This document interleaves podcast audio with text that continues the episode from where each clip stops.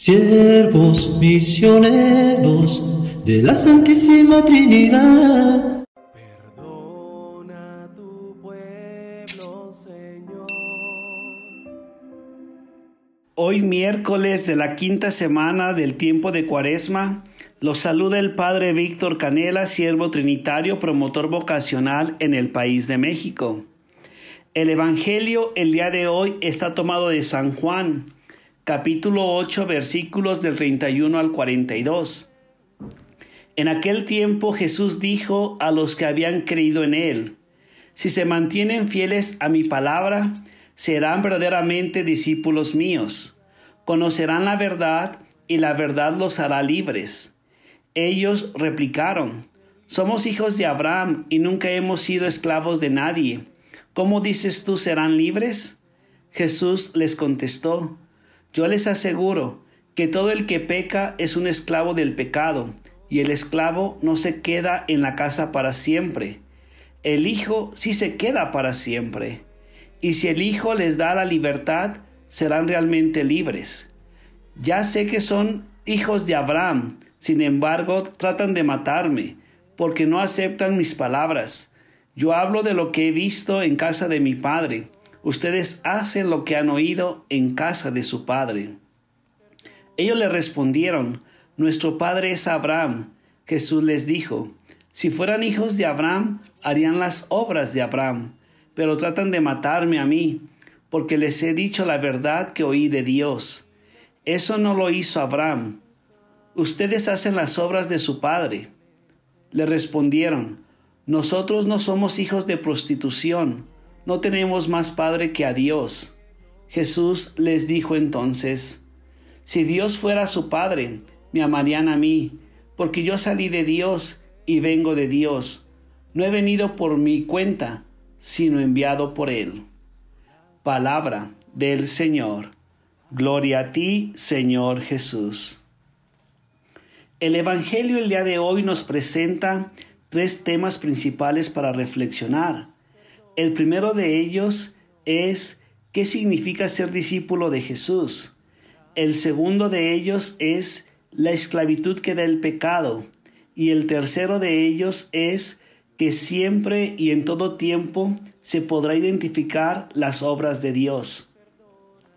El verdadero discípulo de Jesús es aquel que cree en Él, el que se mantiene a pesar de cualquier circunstancia fiel a sus palabras conocen la verdad que es el mismo Jesús y la verdad los hace libres.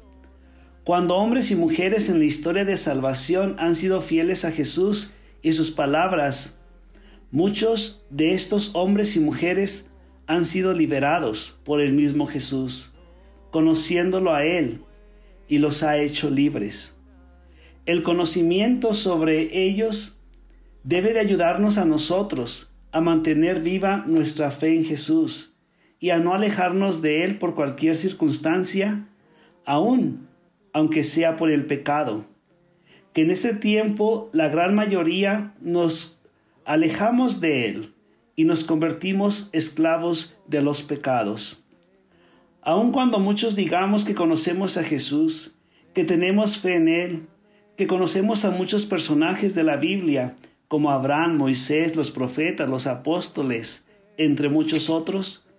Cualquier circunstancia, problema, enfermedad, pobreza u otros nos aleja de Dios, nos hace dudar de la existencia de Dios y de Jesús. Y hay veces no nos mantenemos firmes en la fe. Pero la situación de pecado en la que vivimos no nos puede alejar de Dios ni impedir disfrutar de esta libertad que da Jesús. Que en ese tiempo de cuaresma podamos cada uno de nosotros ayudarnos a través de Él a reencontrarnos con Jesús, para que nos haga libres de nuestros pecados y que la fe se fortalezca. Esa fe dada a través de nuestros padres, abuelos, amigos o parientes o el catequista o cualquier otra persona.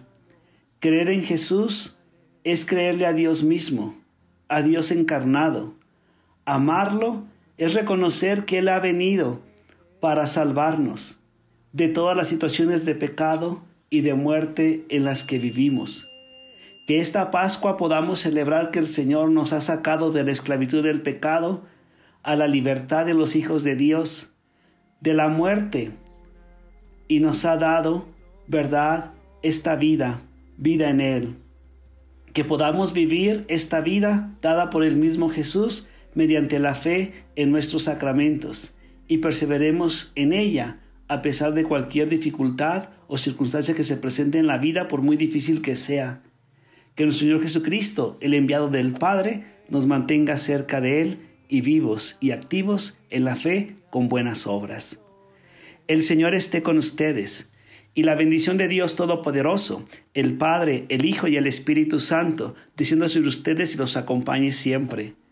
Quédense en la paz de Cristo.